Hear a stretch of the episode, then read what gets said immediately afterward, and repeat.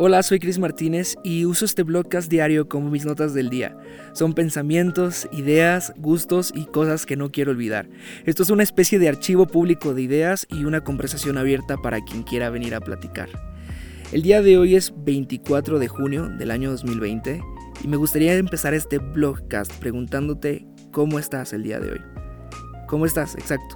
¿Cómo te sientes? O sea, no importa si estás escuchando este blogcast a la mañana, en la tarde, en la noche, si estás haciendo un break entre tu horario de trabajo o, terminaste de comer o realmente estás cerrando el día, no importa. El tiempo en el que escuchas esta pregunta no debería cambiar la respuesta. ¿Cómo estás? ¿Cómo te sientes?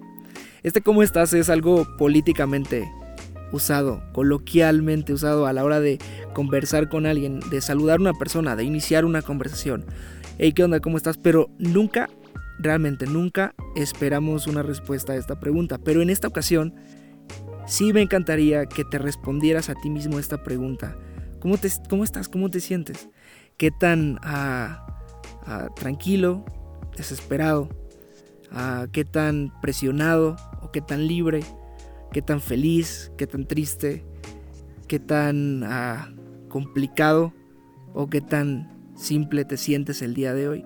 Porque cuando nosotros nos respondemos francamente esta pregunta y somos sinceros con nosotros, es que podemos decidir mejor hacia adelante, es que podemos tener una claridad como mucho más ah, liberadora y entonces saber decir, ok, realmente me siento me siento cansado por esto, por esto y por esto, me siento desesperado, me siento desilusionado, me siento o me siento muy contento y me siento muy feliz y por lo tanto tengo que decidir el día de hoy ser alguien agradecido y mostrarle a las personas de las cuales estoy agradecido mi gratitud. A veces no estamos conscientes de qué tan agradecidos nos sentimos con lo que las personas están haciendo por nosotros por lo que nuestra familia está haciendo por nosotros y no mostramos esa gratitud porque no estamos conscientes de cómo nos sentimos.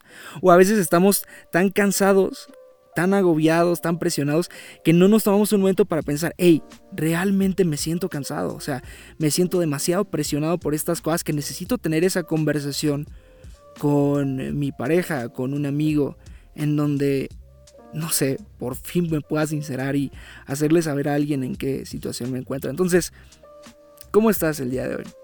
Incluso ah, me encantaría que en algún momento pudieras responderme a través de cualquier plataforma. No sé si estás escuchando esto por Spotify o por Apple Podcast, pero me puedes encontrar en redes sociales como arroba Chris Martínez y quizá podamos iniciar una conversación. Estaría súper, súper, súper bueno. Una de las cosas que hago también en este blogcast es comentar algo que me llamó la atención de lo que estoy leyendo o si en mi devoción algo me saltó. Y hoy por la mañana estaba leyendo en el primer libro de Crónicas, en el capítulo 15, ah, en la Biblia, una historia acerca del rey David.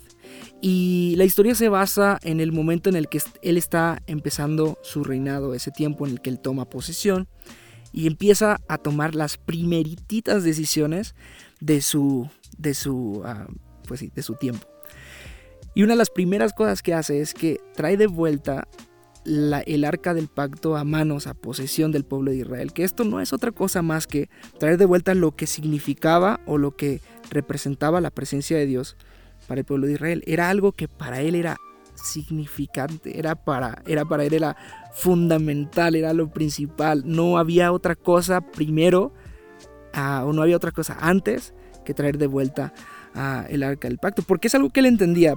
Primero, considero que entendía que honraba a Dios. Lo segundo, cumplía con un propósito personal.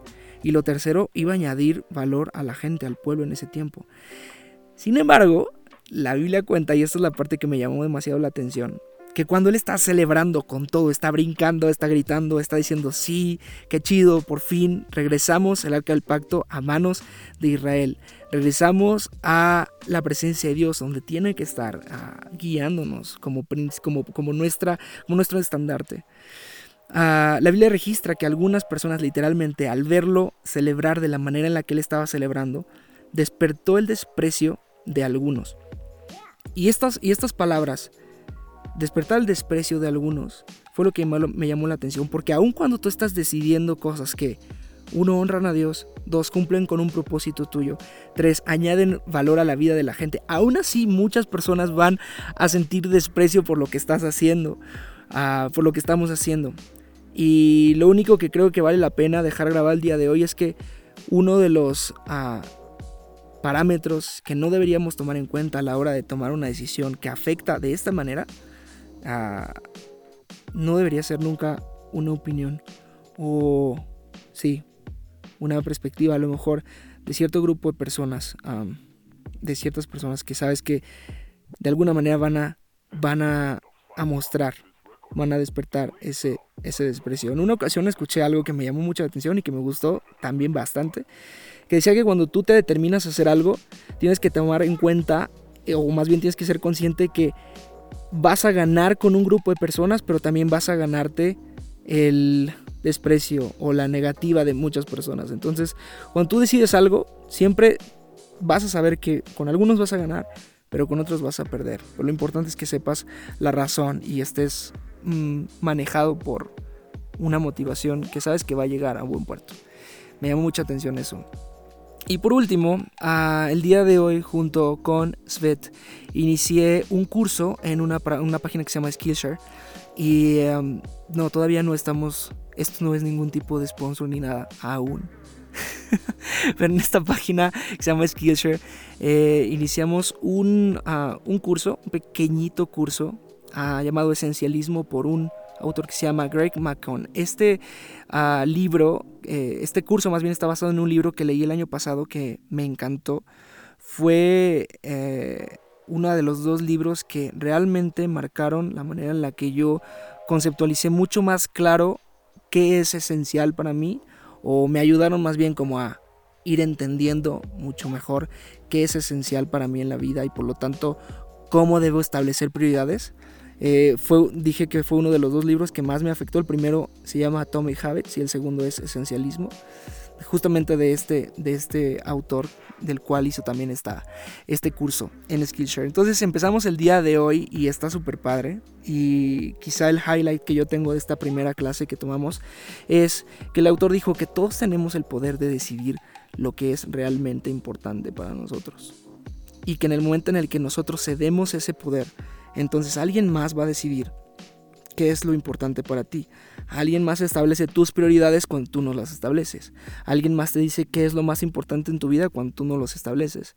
Porque normalmente es así. Cuando tú decides vivir para lo que es primordial en tu vida, entonces hay límites, va a haber ah, justamente como prioridades que tanto te van a dejar a ti saber qué es el tipo de vida y estilo de vida que tienes que llevar para respetar esos límites y esas prioridades.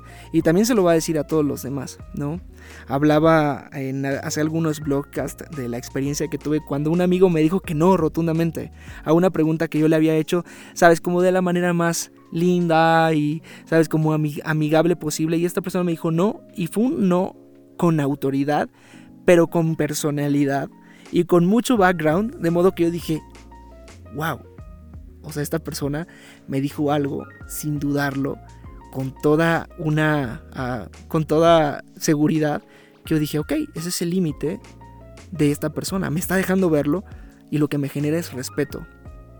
Cuando tú decides cuáles son tus prioridades, enseñas también a que los demás respeten cuáles son esas, esas prioridades. Bueno, eso es lo que dice el autor, a Greg McKeown, que se ve que sabe más que yo de lo que estoy hablando. Entonces, nada, les gracias por escuchar el, el podcast del día de hoy. Este es un podcast de lunes a viernes, ah, es un podcast de un solo tiro. Normalmente lo grabo en los lugares más random de mi casa para evitar que suene, a, no sé, los perros del vecino, algún pajarito o los gritos de mi hermano o algo así, porque mi hermano está de visita. Y por cierto, el día de hoy mi hermano se hizo un tatuaje. Este, lo acompañé y, estuvo chido, le quedó, le quedó muy padre. Eh, entonces lo grabo, eh, por ejemplo, ahorita estoy en el ropero. Literalmente pongo mi teléfono a grabar, lo grabo, no edito este vlogcast, no hago cortes, simplemente lo paso por una aplicación, le pongo música y lo subo a todas las plataformas para que podamos continuar con la conversión. Gracias por escuchar el vlogcast del día de hoy. Yo soy Chris Martínez y nos escuchamos el día de mañana. Bye.